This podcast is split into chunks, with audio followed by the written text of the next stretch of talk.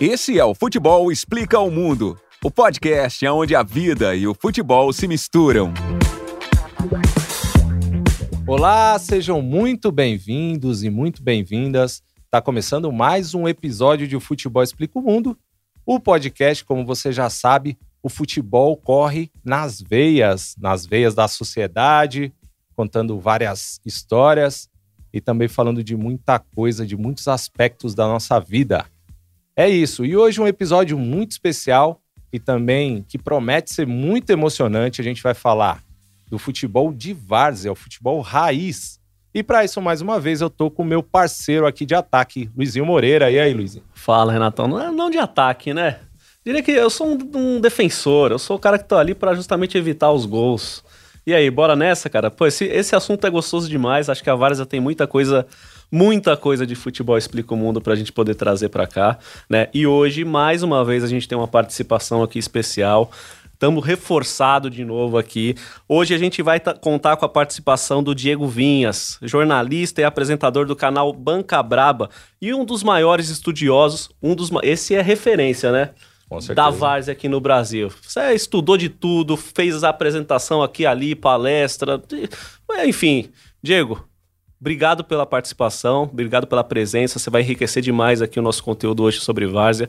E eu queria já passar a bola para você, para você falar um pouco desse universo é, da Várzea, dessa tua vivência, de tudo que você mergulhou nesse mundo da Várzea. E fique à vontade para se apresentar também aí, além do que eu falei, caso tenha alguma coisa que tenha passado. Não passou nada, Luiz. Obrigado, Luiz. Obrigado, Renato. É, a justiça seja feita em várias coisas. Primeiro, pelo convite aqui. Assim, eu me sinto, de verdade, muito é, feliz. Tipo, é um presente, porque, bom, para quem tá escutando e não sabe, o Luiz e o Renato são meus amigos, tipo, foram no meu casamento. Então, eu vi esse projeto nascer. Né? Então, eu vi desde, desde a concepção, desde o começo, eu sei o quão sonho esse projeto é para vocês. Então, tá aqui, em primeiro lugar, é um presente. Eu, cara, eu vou participar. Eu já me sentia fazendo parte, porque, né, eu, eu, a gente troca mensagem quase que todo dia. E, cara, tá aqui, pô, faço parte de um episódio do caramba, futebol explica o mundo. Então, só por isso, já agradeço muito. Com relação à Varsa também, justiça seja feita, eu devo isso ao Renato. Né? A gente estava no TCC na faculdade e o tema era outro, né? Uma ideia que eu trabalhava em Paraisópolis como educador. E aí, toda reunião, toda, assim, talvez uma exceção ou outra, a, o tema do, do TCC era atrapalhado para falar de futebol, para falar da rodada do futebol. A gente não conseguia dar sequência. Quando a gente foi perceber, um olhou pra cara do outro e falou: Cara, esse tema que a gente tá falando não vai render, não vai pra frente. Aí o Renato deu a ideia, se eu não me engano. Vamos falar de futebol de Varza? E não era o meu contato, cara. É isso, eu tava jogando, né? Não era o meu, a minha, a minha, meu dia a dia. Jogar bola para mim ou era rua ou era quadra da escola, estadual onde eu estudava. Não tinha campo perto de onde eu morava. Eu morava em Santo, sou de Santo Amaro, zona sul de São Paulo, numa região em que lá não tem campo, que é uma região, para quem não conhece a cidade de São Paulo, fica perto ali, é um bairro chamado Vila Cruzeiro. E apesar de ser um nome parecido com o bairro no Rio, de Janeiro, não tem nada a ver. É um, um, bairro de classe média e o campo mais próximo vai ter lá, sei lá, Interlagos, é Grajaú, ali onde eu tô, que é perto do Largo 13 de Maio, ali não tem um campo, pelo menos não tem, teve, já foi de futebol. vítima de alguma coisa já, que a gente vai falar já, aí já. Da, da, questão imobiliária já. Então eu não tive contato com o campo. O contato que eu tive com o campo, isso eu fui lembrar depois do TCC, muito louco isso. Foi lá é, na Avenida Oconé, nada a ver. Mais uma vez, para quem não conhece a cidade de São Paulo, pensa que é do outro lado da cidade, é zona leste. Então, meus tios moravam lá e a gente ia assistir festival de balão num campo de futebol de várzea. E eu não tinha muita dimensão. Para mim era um terreno gigantesco de terra devia ter uns quatro campos ali. Eu era criança, então parece que o campo era três vezes maior para ver balão. E eventualmente eu pegava uma bola e chutava e era terra. E a, aquilo virou tipo uma saudade para mim quando eu comecei a, a, a, estudar a Várzea junto com vocês, junto com, principalmente com o Renato. Então, justiça seja feita aqui para começar o episódio. Devo muito a você, Renato. Muito obrigado por isso. É isso. Você que me apresentou a Várzea como uma oportunidade de caramba, aqui tem um negócio que a gente pode dar uma explorada aqui e falar sobre esse assunto. E é você nóis. teve alguns projetos, né, relacionados à Várzea, né? É, depois do, do, da faculdade, a gente Qual que foi o Porque rolê, teve o assim? TCC, né? Que Isso. foi falando, foi um documentário, né? Sobre, Isso. sobre- Foi o Contos da Várzea, né? Isso, esse foi o primeiro projeto, Contos da Várzea, que inclusive tá no YouTube, quem quiser assistir pode dar, dar uma moral lá pra gente. E aí, pesquisando o, o, o Contos da Várzea, a gente percebeu a dificuldade de referências é, sobre o assunto em 2006, 2007. Não tinha um site de referência, não tinha muitas coisas, né? Os museus do futebol de várzea estavam espalha- espalhados no espaço físico daqueles times, que, que eram os bares, né? É, Na boca dos, da velha guarda do futebol, só. Então não tinha ainda, eu não tinha encontrado. E aí, em dois, ó, demorou. Em 2008, é, não demorou muito. Fui fazer um freela no, pro, pro Lance, que era uma enciclopédia chamada Lancenet, se eu não me engano. Lance, Lan- Lancipédia. Lancipédia, Lancipédia. E aí eu tinha. Era, era um trabalho braçal lá de, de pesquisa, mas o formato do Lancipédia, que era uma enciclopédia na internet, né, hoje tem no, no, no GE, tem enciclopédia deles, enfim, me fascinou. Falei, caraca, mano, que, que muito louco esse formato de pesquisa. Eu, eu fiquei apaixonado. E aí liguei na hora. Pô, vamos fazer um negócio de várzea disso. Vai ser difícil pra cacete? Vai ser difícil pra cacete, porque, mano, pegar a história dos times de várzea. Aí eu fui lembrar dos meses que a gente ficou gravando e pensei, pô, é possível, mas eu vou ter que, vou ter que ralar. E aí, aí surgiu o Lancipédia, o Varzapédia. Sim, eu copiei o nome do, do Lancipédia, só coloquei o Varza na frente e não... Que copiou do Wikipedia. Isso, exatamente. que Tá que copiou da certo. enciclopédia. É, exato. Então, assim, é, ali foi o primeiro projeto, Luiz, que eu comecei a pensar, mano, tem um negócio aqui, tem uma coisa que eu posso brincar. Dali começaram a surgir umas colunas de futebol de Varza, mas nesse começo foi até hoje, e aí a gente pode falar depois. É muito difícil, assim, o espaço. A imprensa ainda não sabe comparar o tema futebol de Varza até hoje, na minha opinião, passados aí, 2007 pra cá, quanto é? Uns, não sei fazer 20, 15 anos? 15 anos aí, né? 13. Eu, ainda, Ou 16 anos. acho que a imprensa ainda deve muito ao futebol de várzea. Assim. A gente, a eu falando enquanto jornalista, acho que eu- eu- a gente deve muita coisa, muita moral ao futebol de várzea. O futebol de várzea ainda não tem o respeito na imprensa que merece, assim, sabe? Eu acho isso. Foi assim que começou o futebol de várzea pra mim. assim. Chegou, ei, o time tá parado aí, os caras estão tocando, nós estamos olhando. Vamos, já mudou. Apresenta o único vício que eu tenho na minha vida. Hoje o futebol, né? A várzea, pra mim o futebol é o único vício que eu tenho na minha vida. Eu não bebo, eu não fumo. pra mim, Entendeu? Então, pra mim o futebol, a várzea pra mim é tudo. Tá me devendo 10, hein? Eu não torço pra time profissional nenhum. Eu torço pra aquele time que eu tô vendo, pro time do meu bairro.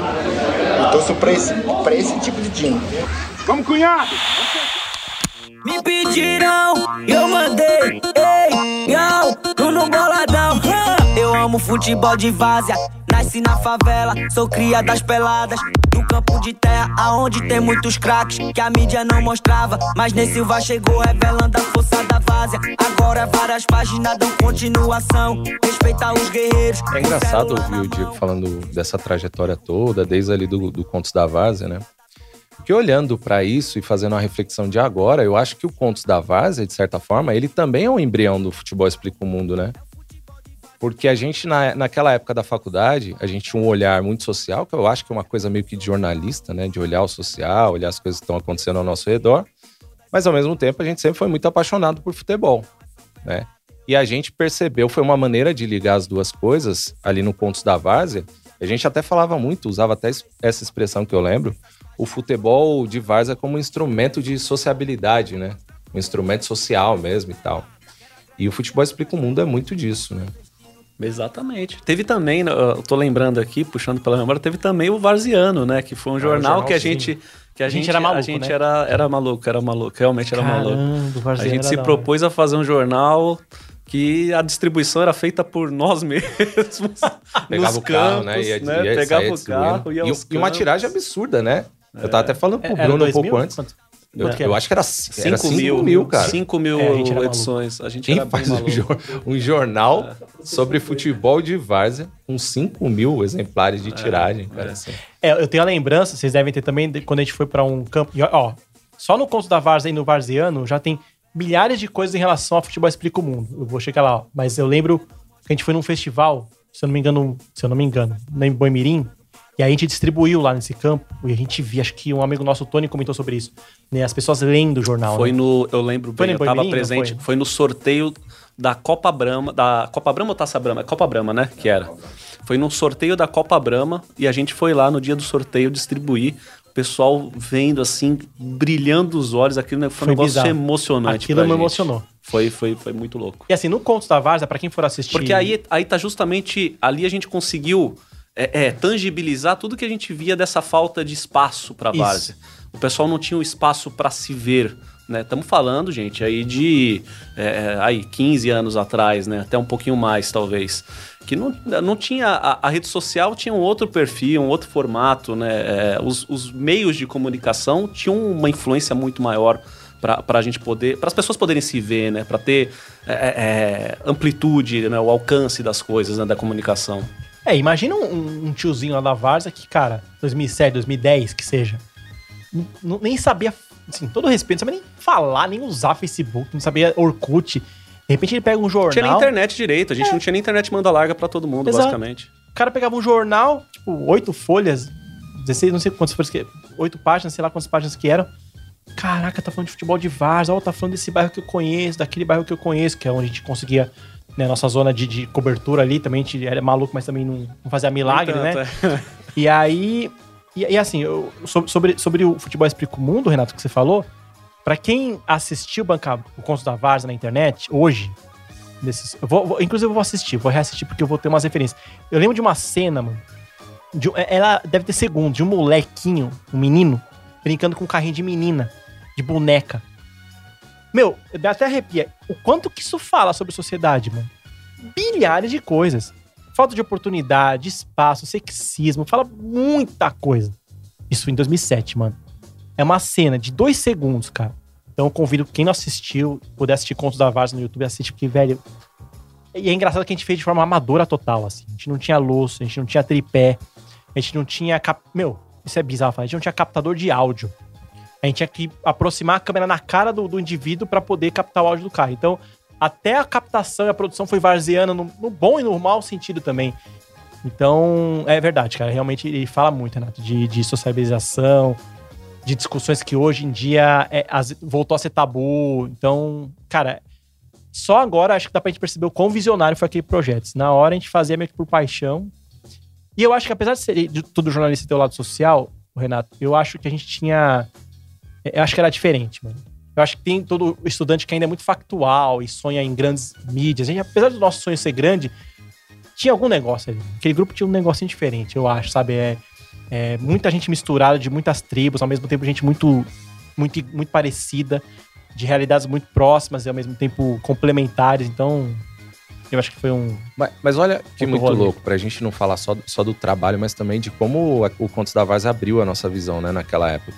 Que assim, eu já jogava futebol na Várzea, eu acho que o Rafael jogava também, né? É, o Rafael Dantas, nosso truta, salve Rafael, que tá lá na Austrália agora. Vendo a Copa do Mundo de perto. Não sei se a hora que você estiver ouvindo esse podcast já- a Copa já acabou, mas viu a Copa do Mundo de Ex- perto ali. Exatamente, um dos caras que também participou ali daquele trabalho. É, eu jogava no Treme Terra, lá no Capão Redondo, né? Que a gente foi, inclusive, no campo. É, a gente foi, filmou lá e tal, pô, o pessoal ficou super feliz. Tem várias histórias legais. Mas assim, quando você tá jogando futebol, a sua prioridade máxima, seus olhares, suas sensações, estão voltados para o que tá acontecendo no campo. Então, pela primeira vez, eu me vi de fora do campo, olhando as coisas que estavam acontecendo ao redor, né? Dessa questão que você falou do menino empurrando o carrinho da boneca, é, e de como o futebol de várzea, muitas pessoas não têm a menor noção disso, quem não participa desse circuito, quem não participa desses espaços, não tem a noção que vai muito além do futebol. Então tem, a- tem, tem os tiozinhos ali do carteado, né? Tem, tem, tem a rapaziada que fica em volta ali, tem torcida pra caramba, tem projetos sociais que acontecem, né? Então é uma manifestação que acontece ali nas periferias, que assim, a, a gente, eu acho que a gente falava também um pouco de. Eu não sei se é essa palavra, né, exata, mas a, a gente falava de ascensão social, né? São atores sociais que se mostram ali naquele cenário, né? Então tem, tem a, a, a tiazinha que faz o corre do lanche, ali já movimenta a economia também, porque ela tem um, um botequinho ali do lado do, do campo, onde é a sede. Os caras, quando ganham um troféu ali na, na quebrada, levam o troféu para lá, levam camisas, enfim. Todo mundo dá uma força, todo mundo se ajuda. Tem um cara que trabalha com peru escolar que de repente leva metade do time, ou dois caras, entendeu? O cara do, do busão, tem, tem uma série de coisas, né? Então a gente começou a perceber isso.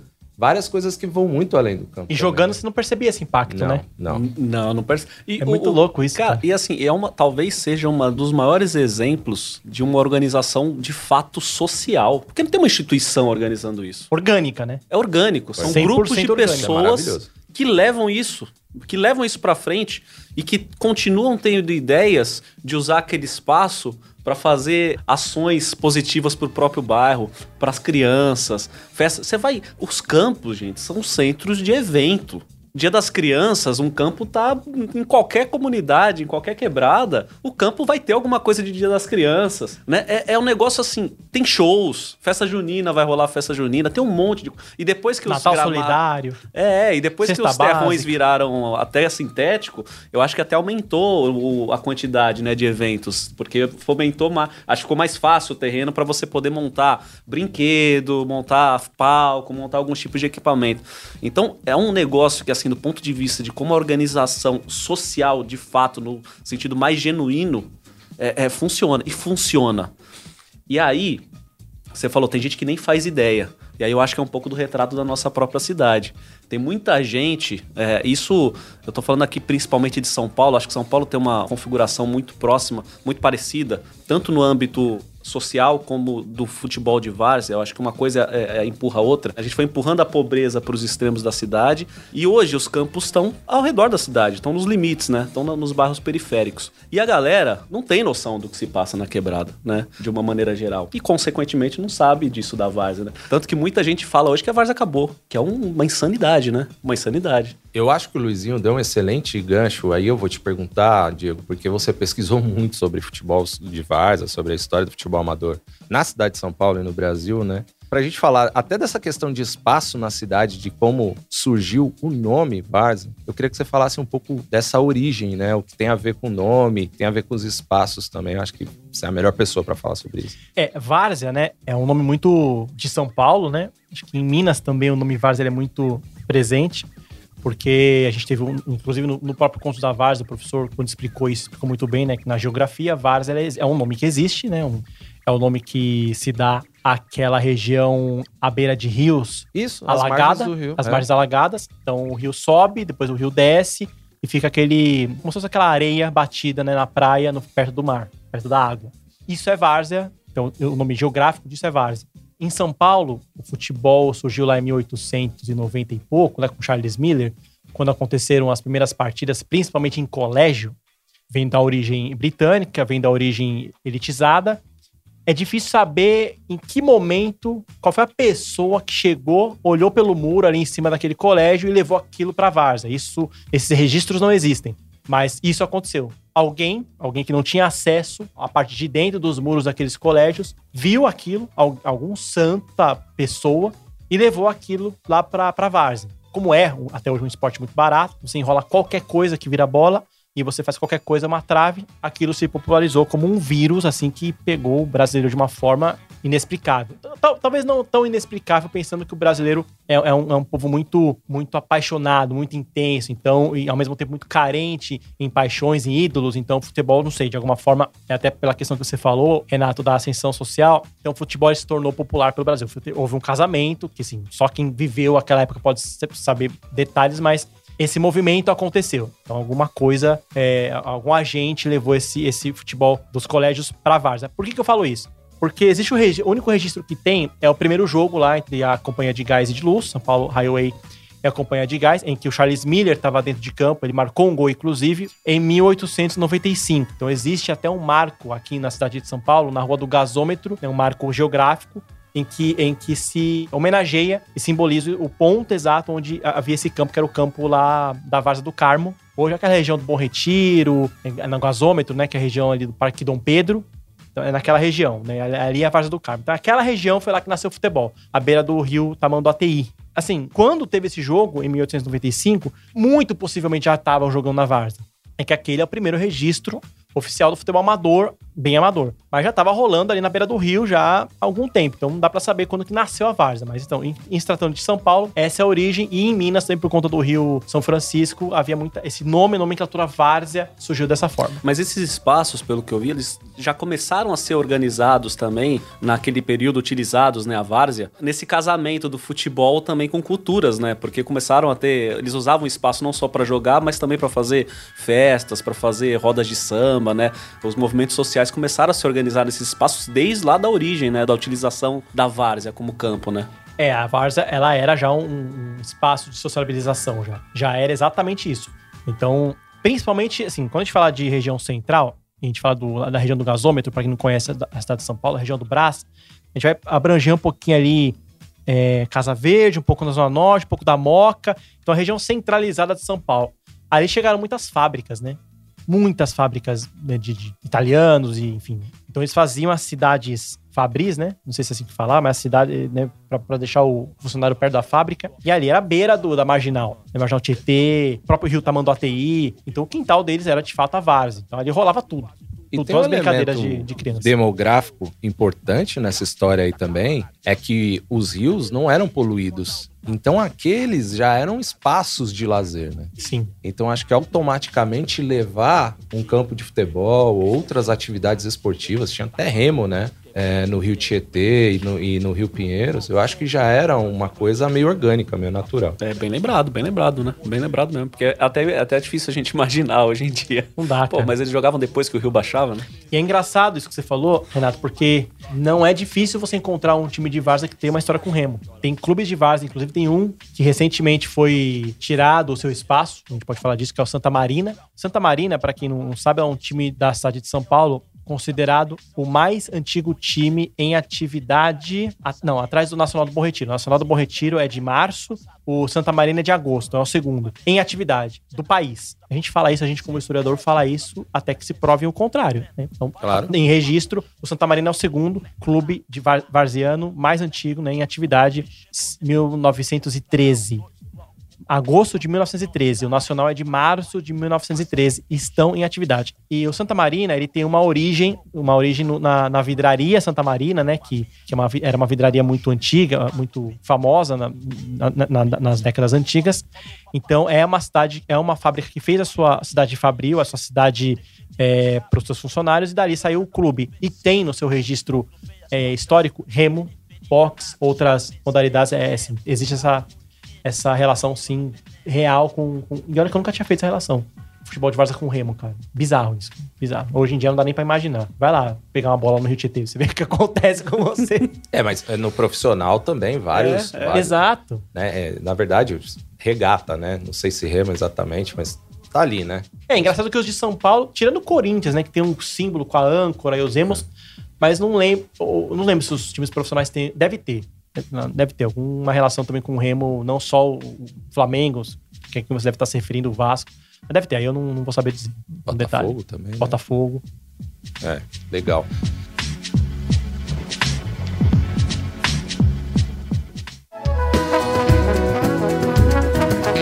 Eu sempre fui assim mesmo, firmeza total e pureza no coração.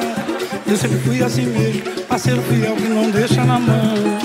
É o meu jeito de ser, a lata geral e ir a qualquer lugar. Contando mal de me ver, tomando cerveja, calçando chinelo no bar. Não dá pra evitar bate-papo formal quando saio pra comprar o pão. Fala de futebol e do que tá rolando de novo. É, cara, e nessas suas andanças é, pelos campos de várzea de São Paulo, né? Tava dando uma olhada aqui. Hoje são 250 campos.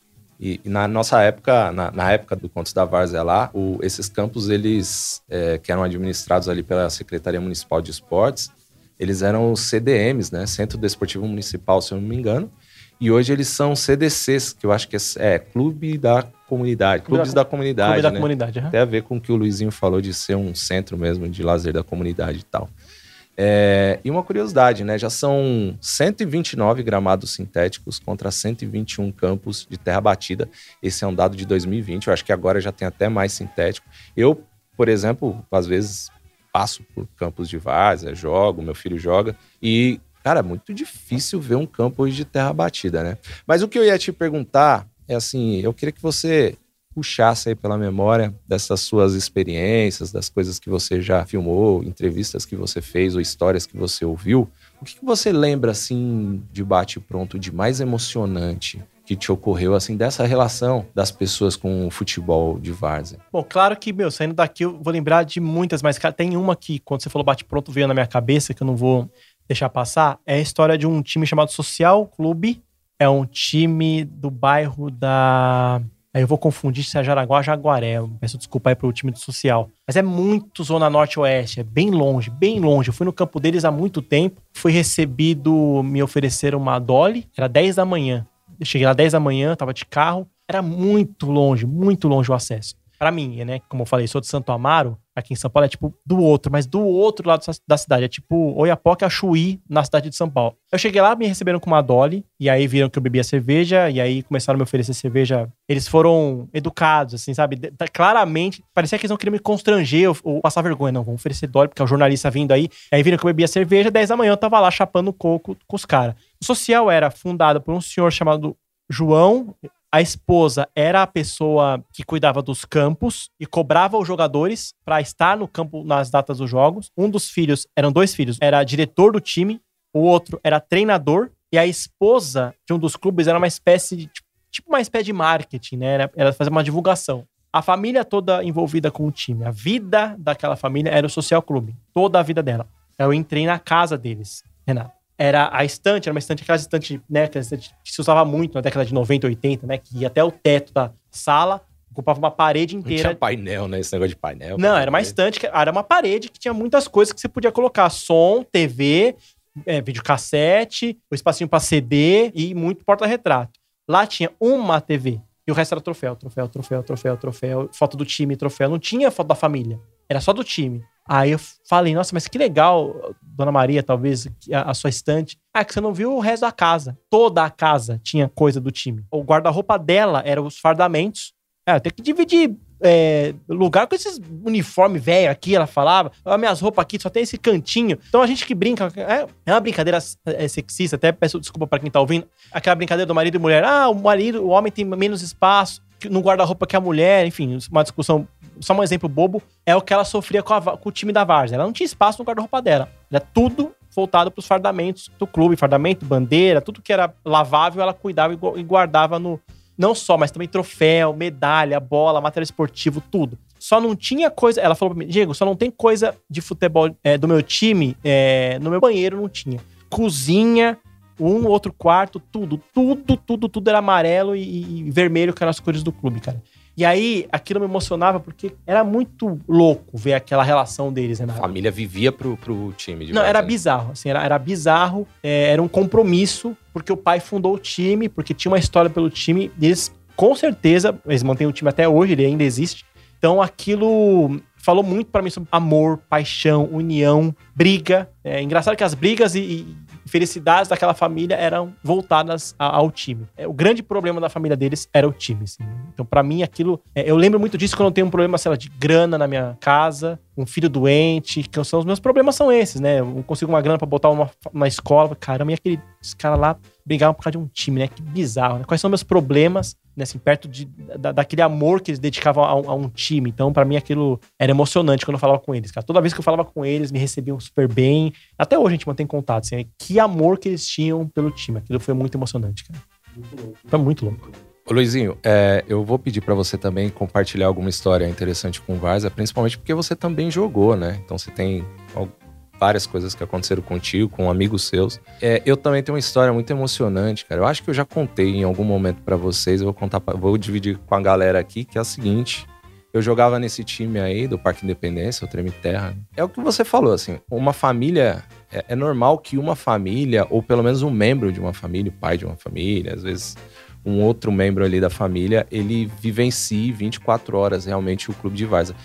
Esses personagens que são aqueles abnegados, mesmo os caras que são obcecados pelo time, se não tiver esse cara, geralmente o, o time não vai pra frente, as coisas não acontecem. Às vezes é o cara que tira dinheiro do bolso ali pra, sei lá, pagar uma lavagem de camisa, é, um uniforme novo, remédio, sei lá, gelol, é, para inscrever no campeonato, transporte, o lanche, enfim, coisas do tipo. E tinha um, um, um amigo nosso, né? Que era o técnico do time, ao mesmo tempo dirigente, faz tudo do time, que era o Peu. Cara enorme, assim, mais um doce de pessoa. É, ele que comandava, levava o Treme Terra nas costas, junto com os outros diretores, né? Tinha o Fábio, tinha o Dan, é, tinha o Edinho, muitos caras legais, mas o, o Peu, assim, era o coração do negócio, né? Nesse determinado momento. Infelizmente, ele teve uma briga no campo. É, essa briga todo mundo achou que tinha ficado para trás. E num belo dia, ou um dia nada belo, estava indo para o campo e infelizmente assassinaram o Peu a caminho do, do jogo. Ele estava com a camisa do Treme Terra. E a gente esperando e nada do Peu chegar, nada do Peu chegar. E veio a notícia, a gente cancelou o jogo, é óbvio. E a gente, cara, queria acabar com o Treme Terra. E o Treme Terra, naquela altura, era o time mais tradicional ali do Parque Independência. Era o time mais forte, o time que todo mundo queria jogar, sabe? Os molequinhos, eu desde moleque, assim, meu irmão sempre jogou lá, né? Então eu carregava chuteira. Meu sonho quando eu crescesse era jogar no Treme Terra. O sonho de muito moleque na quebrada, não sei como é hoje, na minha época, não era jogar no, nos, nos, times profissionais, era jogar primeiro no, no time de Varza, né? Eu quero ser o 10 do Treme Terra, eu quero ser o 9 do Treme Terra. Enfim. E a gente pensou em acabar com esse time que tinha tanta história, que carregava tantos significados como esse, né? E aí eu lembro que os filhos do Peu pediram pra gente não acabar, porque aquilo era a coisa que ele mais gostava na vida dele, sabe? Foi, na, se eu não me engano, na missa de sétimo dia. A gente foi conversar com a família, dar uma força pra família. E aí a gente preparou um festival com todos os times ali da quebrada, com alguns times de outra quebrada. E era a estreia de, um, de uma camisa do Treme Terra, uma camisa que a gente já, já havia comprado, se eu não me engano. E aí a gente marcou um jogo do primeiro quadro contra o segundo quadro do Treme Terra. Teve um jogo antes, outro depois, e aí a gente entrou em campo. Todo mundo esperando para ver como é que seria esse jogo, né? Então, campo lotado, a gente simplesmente entrou no campo, fez uma roda no círculo central, se ajoelhou, fizemos uma oração e saímos de campo.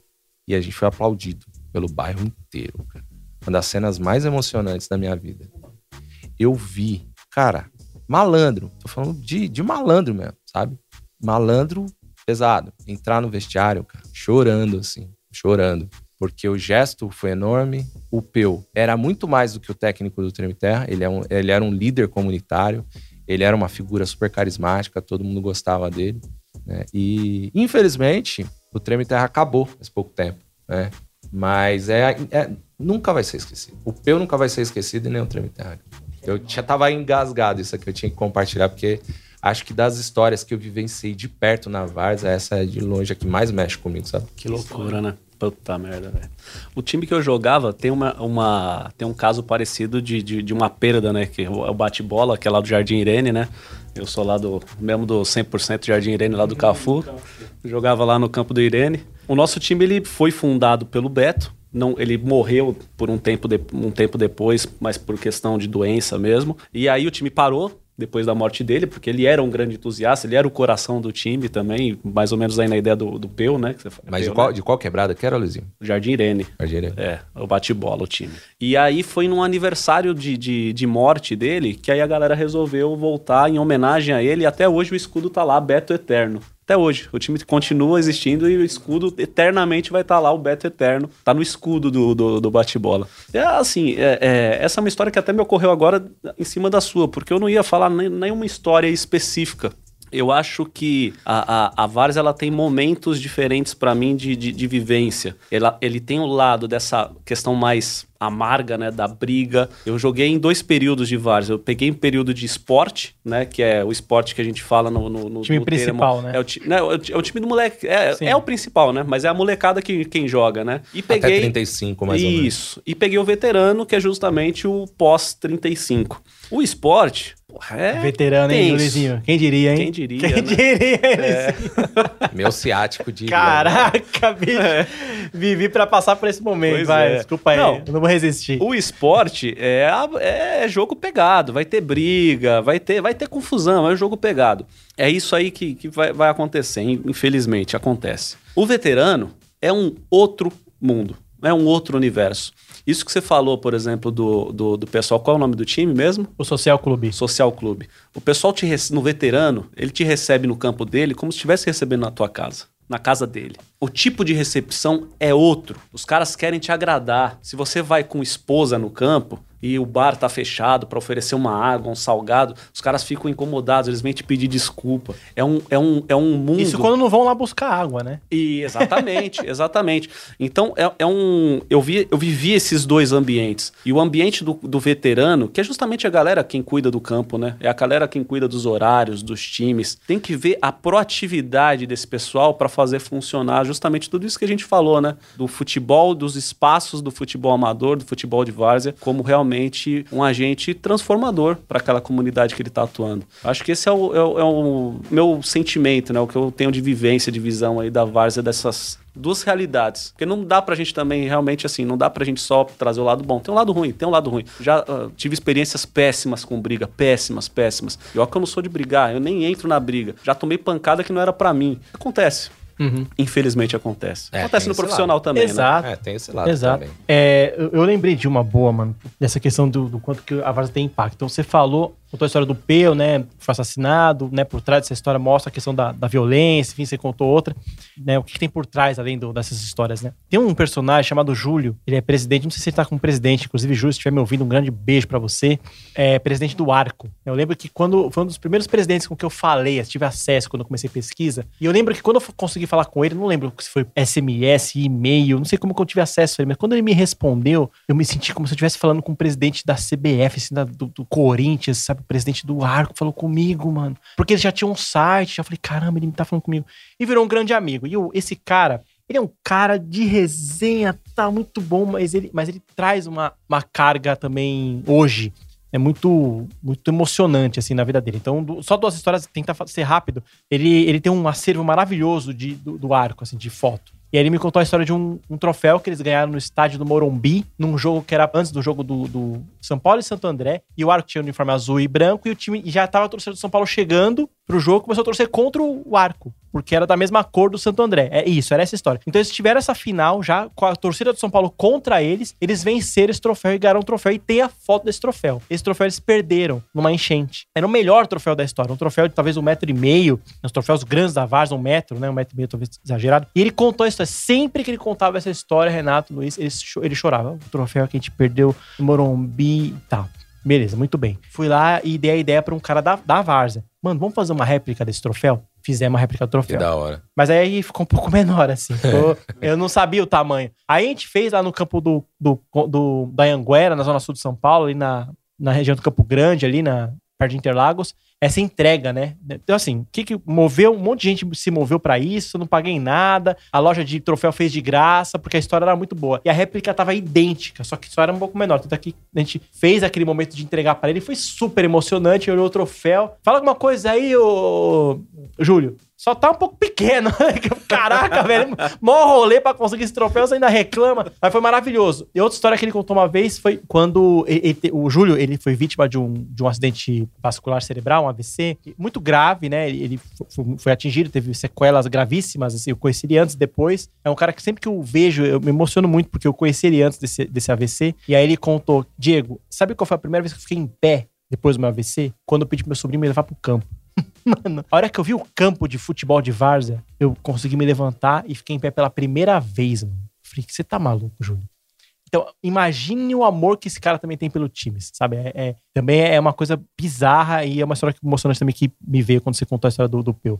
Eu vou morrer sem ter a dimensão do quanto que o futebol de Várzea transformou a vida dessas pessoas. assim. Eu, como não tive essa relação, sou um espectador da Várzea e por mais que eu me envolva, me apaixone, só eles podem falar, cara, é bizarro. Dos times de Várzea que você lembra, assim, nos lugares onde você morou, que, quais que mais, mais te marcaram aí? Faz uma listinha aí de times e tal, e quebradas. Cara, vou tentar. Ó, va- vamos falar por região, vai. Na Zona Sul, eu tenho um carinho muito especial pelo Arco, né? Esse que eu acabei de falar, que é o Associação Recreativa Consórcio, que é do Jardim Consórcio, por conta do Júlio, por conta dessa história. Tinha um acervo lindo. Tem um time chamado Consideração, que a gente conheceu também, que também pe- pela, foi um dos grandes responsáveis pela minha entrada no futebol de Várzea no meio, né? O, inclusive o Wagner me ajudou muito para conhecer outros diretores. É, tem o Pioneer na Zona Sul, na Vila Guacuri, que, que além de ser um time gigante, faz uma Copa atualmente, que faz uma Copa muito moderna e também fez um, um trabalho social, faz um trabalho social muito interessante. Entre vários outros, nós travamos, enfim, da, da Zona Sul. É, na Zona Oeste, é, tem o Corinthians da Vila Piauí, que, nossa, eu fiquei apaixonado pela história deles é, eles contaram uma história que teve uma fase que o Corinthians estava numa draga, né? Década de 70, 80, não ganhava nada. E a Globo fez uma Copa, acho que foi a Globo, Cultura, enfim, Copa Corinthians. Eles fizeram uma Copa pro Corinthians ganhar, pra ser campeão. Ah, o Corinthians não ganha no profissional, dessa vez vai ser campeão. Eles pegaram só o Corinthians da Várzea. E a, Corinthians da Vila Piauí, Corinthians da Vila Progresso, o Corinthians vai- agora vai ser campeão. E eu fui nesse time que eles ganharam, Vila Piauí. Eles foram campeões. E é genial, só por isso já é genial. É, o- aí eu conheci nesse mesmo época o, Botafo- o Boca Juniors de Pirituba, porque eu fiz uma reportagem na época do, do- da, da final da Libertadores, 2012. Na Zona Norte, também vários clubes do 9 de julho, da Casa Verde, pesadíssimo, time pesado, né, em tradição, em envolvimento com o bairro. Vida Louca da Brasilândia, entre outros. Vida louca. É, Inajar de Souza. Camisa é, pesada também. na Zona Sul, só vou lembrar do, do Black Power também, que tem uma história interessante, até pelo peso da, da negritude, que é muito interessante. Na Zona Norte, o próprio Negritude, que tem uma Copa Negritude também, que é pesadíssimo. Ajax da Vila Rica, Botafogo de Guanás, que é meu clube de coração na Várzea, eu gosto muito do Botafogo Aí de você Guanás. começou a subir muito nível, hein? É, eu gosto muito do Botafogo de Guanás. Eu fui, fui usar a camiseta do Botafogo de Guanás lá em Santo Amaro. Santo Amaro, o pessoal nem sabia. Não, até no bairro onde eu moro, o pessoal não tem, onde eu morava não tinha noção do que era Várzea. Num dia depois que o Botafogo ganhou do Corinthians, num gol de cabeça da- do uruguaio lá, como é chamava mesmo?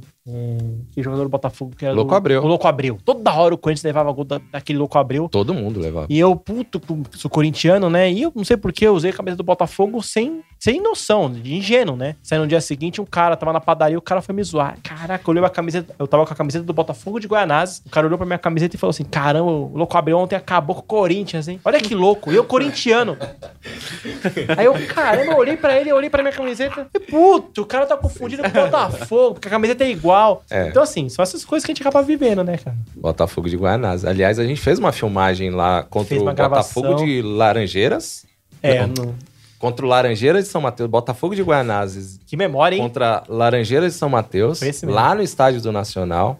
E, e aí a gente acabou gravando alguma coisa por cima e perdeu. Perdemos o Eram material as melhores imagens do documentário. Perdemos a E foi lá, foi nesse jogo, o, Renato, que eu ouvi a primeira vez, né, me falarem que o Botafogo era o Corinthians da Várzea. Alguém me falou, algum diretor do Botafogo falou. O, o Botafogo, Ah, o que é o Corinthians da Várzea, meu irmão? Olha essa torcida aqui. Acho que foi ali que eu comecei a me apaixonar pelo Botafogo, que é o meu time do, da Várzea. Senhoras e senhores, com ele, a voz da Várzea da Copa Pioneer em TV Esportes. Ô, Borges, a máquina. Boa noite, Ô. Boa noite, Marcelo Mendes. Boa noite para você, web espectador da TV Esportes. Estamos ao vivo no Parque Doroteia. Abertura da Supercopa Pioneer. E o Área do Verde enfrenta o Baixão hoje. A expectativa é muito grande, muito se comentou, muito se falou. Como é que o Área do Verde vem? O técnico é o Juninho.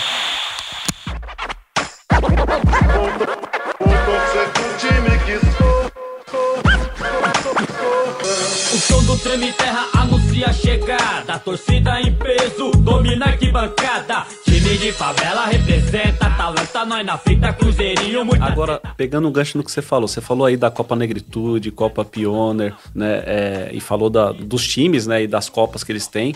E tem também um lado aí quase que profissional, até bem profissional da Várzea, né? Porque a gente falou aqui dessas organizações que são mais é, é, é, orgânicas, né? Ali a galera se une, faz e acontece. Mas tem coisas grandes acontecendo, né? A Copa Pioneer é um negócio gigante. Eu, eu tava vendo, assim, questão de premiações, são premiações que ultrapassam mais de 100 mil reais. É, é, as produções de, de cobertura, tem grandes marcas envolvidas, né? A Netshoes é, é Claro, Name. Rights, né? Da, da Name- E aí tem algumas outras marcas, né? 51 que patrocinam, a, Claro. a torcida, claro.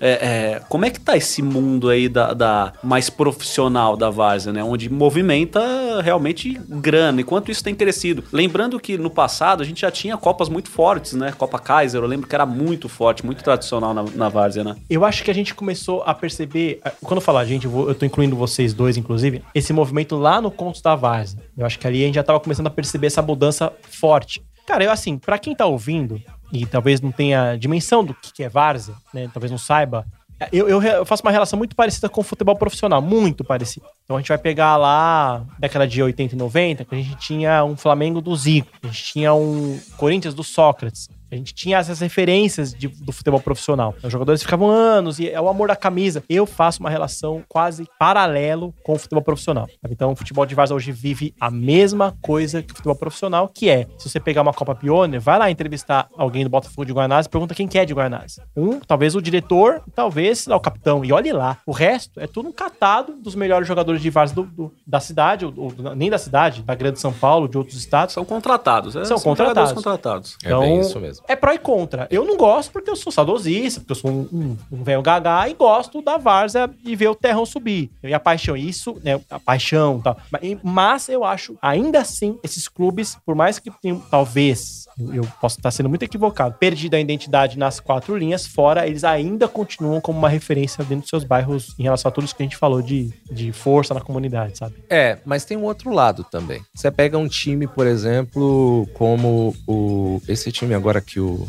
que o Christian tá jogando, Não, pau, do, pau, no, pau no gato. Pau no gato. o pau no Christian. gato. O pau no gato. Tá. Exatamente. O pau, que é ali da região da, da Fazendinha, ali perto de Sacomã ali, né? O pau no gato tem o Christian que tá jogando lá, o Alê e o Luiz Fabiano, acho que jogou duas Chegou partidas isso. e tal, né? Com o sucesso midiático desses ex-jogadores, o que movimentou a comunidade, é, o clube conseguiu mais marca. Hoje tem a questão das redes sociais também que influenciam nisso.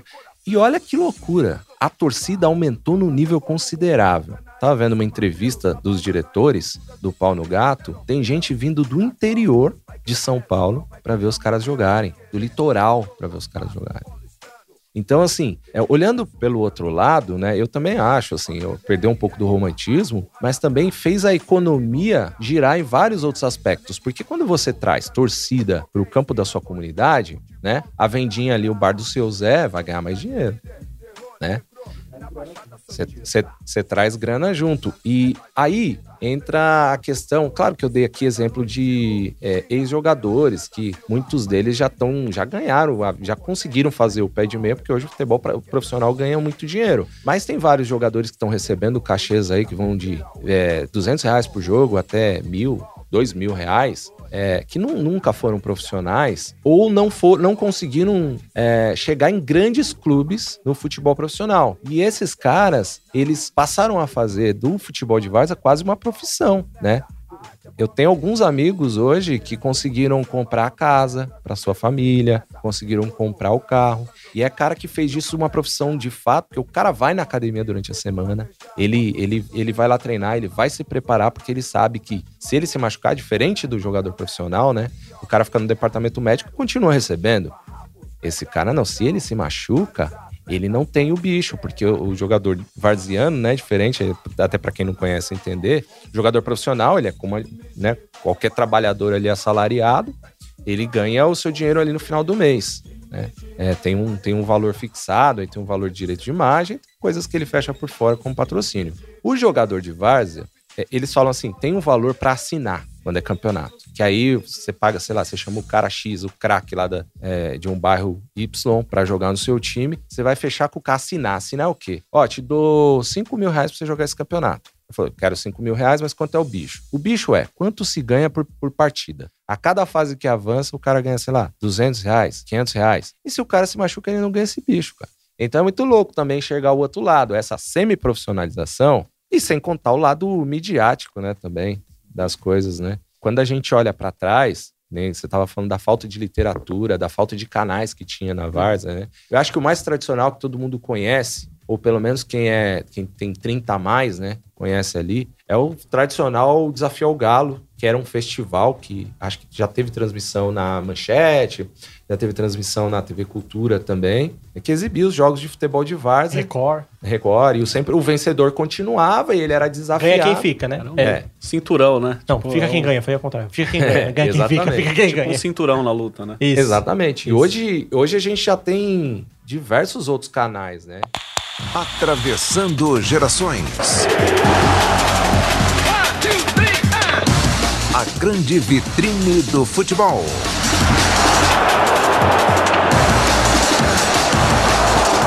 O maior programa da Várzea. O desafio ao Galo não parou. Fez uma pausa. Dia 1 de setembro, às 10 horas da manhã, ao vivo. Não percam Desafio ao Galo.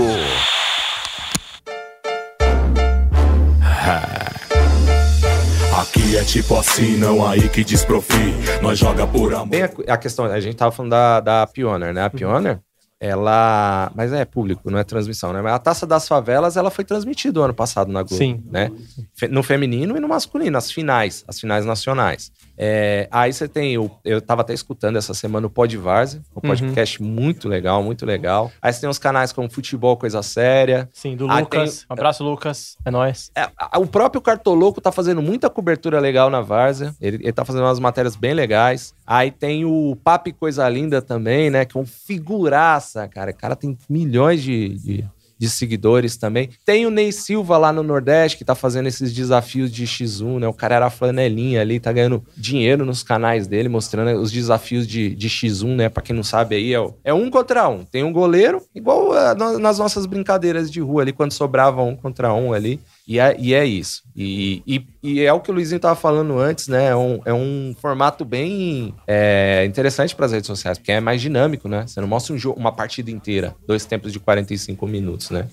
Aí, que mais que tem? Tem Agência Mural, de vez em quando faz muita matéria Sim. também sobre futebol de várzea. Enfim, tem muita coisa, cara. É. E só, só um, um- um adicional, a Copa Pioneer, pra gente ter uma noção aqui, passar uma noção, esse ano a final vai ser no Allianz, cara. É bizarro isso. E vai ser mesmo. Vai ser no Allianz, É, né? é- é in- in- impensável uma coisa dessa no futebol de O ano passado né? foi, no, foi em Diadema. Isso. É, o estádio nem tava O muito do, cheio, é, eu do acho. Água Santa, que inclusive né, era um time de várzea. Exato, é. É, um puta case também. Foi É um- finalista do Paulista esse ano. Isso. Cara, eu, eu, eu acho assim, Renato, com relação à transmissão de futebol de várzea, ela- é interessante esses canais, você pode perceber, boa parte deles, ou então pelo menos talvez o que ganhe mais carisma, é a galera da várzea mesmo. Isso. Né, e eu não tinham esses canais antes. É, a linguagem, eu acho que o grande, o grande ato da comunicação enquanto jornalista é não chegou porque ninguém tinha linguagem pra falar com os caras de várzea. Ninguém conseguia falar com os caras. assim. Então você via. Isso que você falou de a várzea não, não existe. Porra, cara, eu ouvi ali no é, grupo Memo Fute, que eu parte, no Vou Mais, que é um grupo de pesquisadores. É um grupo de pessoas que não, não necessariamente são jornalistas ou relacionados a futebol, tem advogado e tal, mas apaixonados por futebol, que se reúnem pra falar sobre isso e são pesquisadores. Um deles falou pra mim, cara. E aí, mas a várzea, você fala de várzea, a várzea não existe mais. Porque de fato o cara sai do trabalho dele, vai pra casa, vai levar os, os, os filhos pra escola, vai pro shopping vai- e não vê um campo de várzea no percurso que ele faz. Então, pra ele acabou mesmo. Ou você vê em 2010 uma Gazeta fazendo uma cobertura da Copa da Paz em Paraisópolis com aquele GC, né? Para quem não sabe na TV, aquele GC é aquele lettering que aparece embaixo da reportagem pra falar sobre aquela, aquele assunto. Tinha lá, a Várzea está de volta. Pô, tá na, na cara que quem escreveu aquilo não tinha noção nenhuma de que a Várzea nunca foi embora pra ela estar de volta. Ele não sabe escrever sobre futebol de Várzea. Então o futebol de Várzea contou com esse tipo de cobertura por muitos anos. Que Várzea não vai se identificar com isso? Vai se identificar ali no oba-oba ali, porque eles são né, pelo menos não sei hoje, mas os varzianos eram muito vaidosos, né? Queriam passar, então divulgavam e morria. Agora, isso eu acho que não é o formato que tem que falar, cara. É o formato da linguagem. Acho que é a linguagem, cara. Eu acho que é isso que, que, a imprensa falhou por, por alguns anos. Eu, eu, eu, acho. acho. que tem uma parte da população, não sei, pode ser uma miopia minha, mas tem uma parte da população que diz que a várzea não existe porque não tá vivenciando. É exatamente isso, não vê nos trajetos. Quem tá mais nas comunidades, que vê como as coisas circundam ao redor de um campo de várzea, a maior parte das principais atividades sociais do bairro, aí tem uma noção maior. E aí, eu, cara, já acho que é totalmente o contrário. Eu acho que a Varsa nunca teve tão viva. Porque a gente tava falando das Copas, né? Beleza, a gente tinha a Copa Kaiser. Depois eles fizeram uma. Acabou em 2014, eles fizeram a tentativa de voltar com a taça Kaiser. Também não, não, não teve muitas edições. Mas hoje você tem a Copa Pioneer, que é muito forte, né? Você tem a Copa da Paz, que você já mencionou aí, que nasceu em Paraisópolis, desde o primeiro ano com patrocínio. Os primeiros anos ali já tinha patrocínio de Dreyer, hoje não sei se tem mais. Você tem a Copa do Busão, que é a aquele... Copa do Busão dá- dá o ônibus, É né? muito de- bom, é né? muito bom isso. isso É, é muito bom. entrega um ônibus, né, pra equipe vencedora na premiação. Aí tem a Martins Neto, que é Martins muito Neto forte. é bem forte. Gigantesco. E tem a taça Eles fazem da a, a taça da Martins Neto é a, a réplica da Premier League. É, que é verdade. chamada Premier... e, e a Pioneer é, é conhecida Da como a Champions. Né? Champions a da Champions Várzea. League da Várzea. É porque, cara, as pessoas acordaram, né? Os agentes da Várzea. E aí, a minha- a minha- eu faço uma outra relação com isso, que é com a economia mesmo. né? Na minha pós, em 2012, eu fiz um, um trabalho sobre. Foi o primeiro censo da Várzea. Eu não vou lembrar os dados, mas o que, eu- o, o que o trabalho concluiu foi. Em 2010 teve o nascimento do que chamavam da nova classe C, né? Que é quando a classe C começou a ter mais acesso a viajar de avião. A gente teve um boom, comprar carro zero. A gente teve uma. E isso tem a ver com o governo, a economia. Então a Várzea, ela era, ela começou a ser essa nova classe C.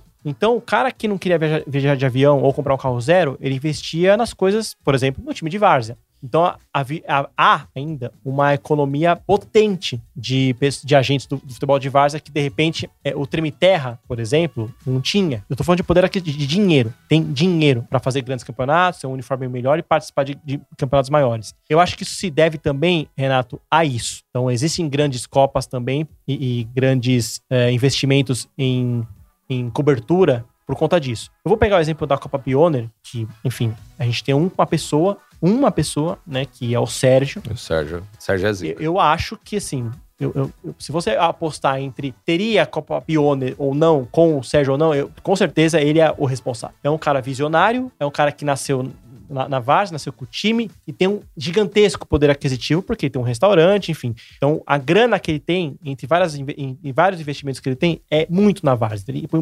injeta muito dinheiro. Então, a ele se deve, e a outros Sérgios se devem o sucesso dessa- desses campeonatos. Eu acho que, apesar de ter mudado a, a- a mentalidade nesse sentido, o Renato, eu acho que, eu penso que a Varsa, ela, ela ainda é uma vitrine para esses caras. Eu ainda, eu ainda acho que o Sérgio é uma pessoa que eu conheço pessoalmente, mas eu não conheço. Vou pegar a Copa, sei lá, vou inventar uma Copa para não, não, não ser injusto com ninguém. Copa da Lanterna. Eu inventei uma Copa da Lanterna. Então o cara quer promover aquela Copa porque ele quer que o bairro dele eh, se sobressaia, mas ele, ele ainda não tem ou perdeu a, a noção de, de, de importância do lado social de outros campos. Eu vou dar um exemplo aqui. O Santa Marina perdeu o campo.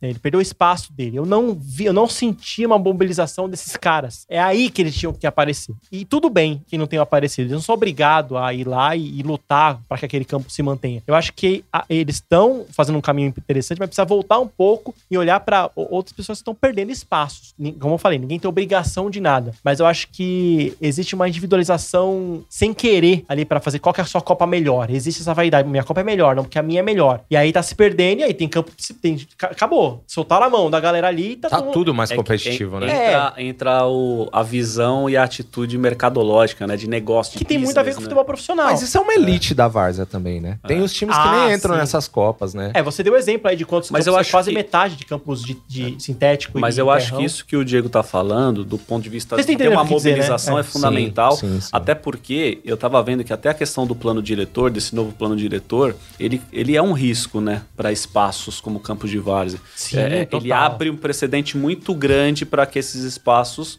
continuem, né? Porque a gente conseguiu dar uma parada, né, uma diminuída talvez no ritmo de muda- De perdas de perdas campo. de campo, né? Isso já foi maior no passado, mas pode ser que a gente viva isso de novo, né? Sim, com certeza. É. É, e, e eu, eu acho que o, o- o campo sintético veio para dar uma sobrevida para esses espaços. Espaços que eram marginalizados, é, vistos com preconceito. É, aquele campo de terra lá, o quê? Onde o pessoal só usa droga e, e faz barulho? Não, eu odeio. Mas a partir do momento que visualmente aquelas pessoas veem aquele campo com gramado sintético, com, com, com alambrado, visualmente, esteticamente já muda a relação. E a discriminação já mudou ali. Então eles dão uma sobrevida e aí dali pra frente começam a organização de novos campeonatos. Então eu era contra né, a, a grama sintética por conta do saudosismo, ver grama, mas eu entendi e, por conta da, da, da venda de voto, né, porque era isso, eu te dou Sim. aqui em troca de voto, vereador e caramba, mas eu acho que eu, eu vejo esse lado bom que é a sobrevida desses espaços. Provavelmente eles não tinham noção disso quando eles fizeram esses acordos aí para o campo deles ser gramado, enfim. Sem dúvida.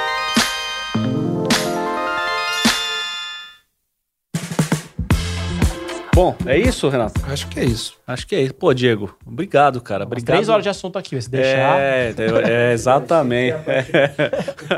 A gente vai ter que fazer uma, uma outra parte, uma outra rodada de várzea. Vamos encerrar de um jeito diferente aqui? Tive uma ideia agora. Gosto. Aí. Por que, que a gente não encerra dando mandando um salve aí para alguns times que a gente conhece, né? Vixe, vamos lá, puxar pela Se memória. despedindo aí. Posso Vamos. começar? Começa aí, vai. Ó, eu vou mandar um salve ali para a região do Capão Redondo, Parque Independência, Jardim Guarujá, o Treme Terra, Treme Terra do Parque Independência. Um salve aí pro pro, pros caras ali do Treme Terra. O Treme Terra acabou, mas tá vivo na nossa memória. O Parados, Parados do Cunhado ali no comando. O Moscovita, que é o time onde joga o meu irmão. O Moscovita ali do, do Campo da Macaca, perto ali do Jardim Guarujá. O Bex do Capão. Salve, Jax, meu truta.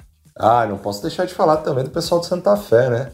E do Parque Independência, também da região do Capão Redondo, Zona Sul de São Paulo. Salve pessoal aí do Santa Fé, pro cunhado, pro Johnny, pro Rato, pro Val, meu irmãozão. O Val não perde um episódio. O Flavinho, quem mais? O Rodrigo, o Kaká, certo? Ah, é lógico, o Praça também. O Praça histórico do meu parceiro, do meu irmãozão, meu cunhado, o Diego, mais conhecido como Miojo, artilheiro da Vars aí. Beleza? Ah, a minha lista é pequena também. Eu vou, eu vou mandar pro pessoal do Bate-Bola, um salve pro pessoal do Bate-Bola, que é o meu clube lá de coração, lá do Jardim Irene. O Guarani, que é a referência lá do Jardim Irene, é o time mais forte, quem cuida lá do campo do Guarani. E o Januário, que é lá do, do nosso bairro, lá do o atual bairro no, no Campo Limpo, ali perto do, do metrô Campo Limpo. O Januário, pessoal, gente boa pra caramba lá. Eu, eu joguei, tenho muitos amigos ali que jogam no Irene, né? Um salve pro Suzuki, pro Cassiano. Cassiano, que inclusive. Cassiano, foi o- artilheiro. O, Cassiano, artilheiro, baita craque da Várzea, né? É, foi um dos, um dos personagens que a gente entrevistou na época, né? Já joguei bola, já joguei muita bola com ele. É outro cara. E o Rony também, o Rony do, do Guarani. Ah, o Conheço Rony, uma galera crer. de lá também. Sandro. o Sandrão. Boa. Deixa o meu salve para alguns times que eu já falei aqui, eu vou falar outros. Apache, que é um time de futebol feminino maravilhoso, que faz um trabalho gigantesco no futebol de várzea, incluindo meninas jogando futebol. E alguns. eh, eu vou pegar alguns nomes curiosos. Cruz Credo, na Vila Formosa, que tem esse nome porque era perto do cemitério.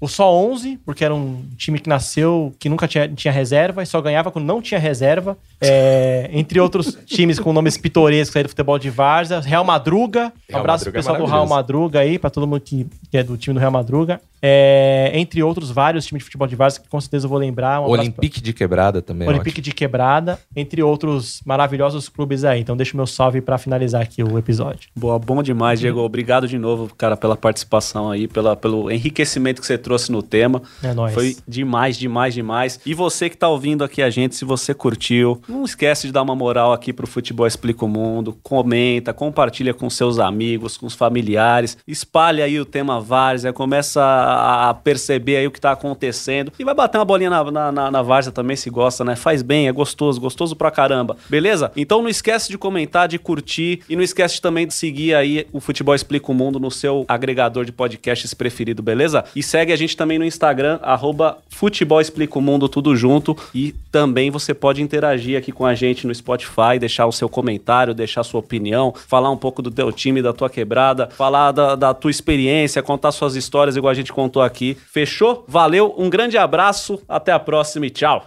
Alô? Ui, salve.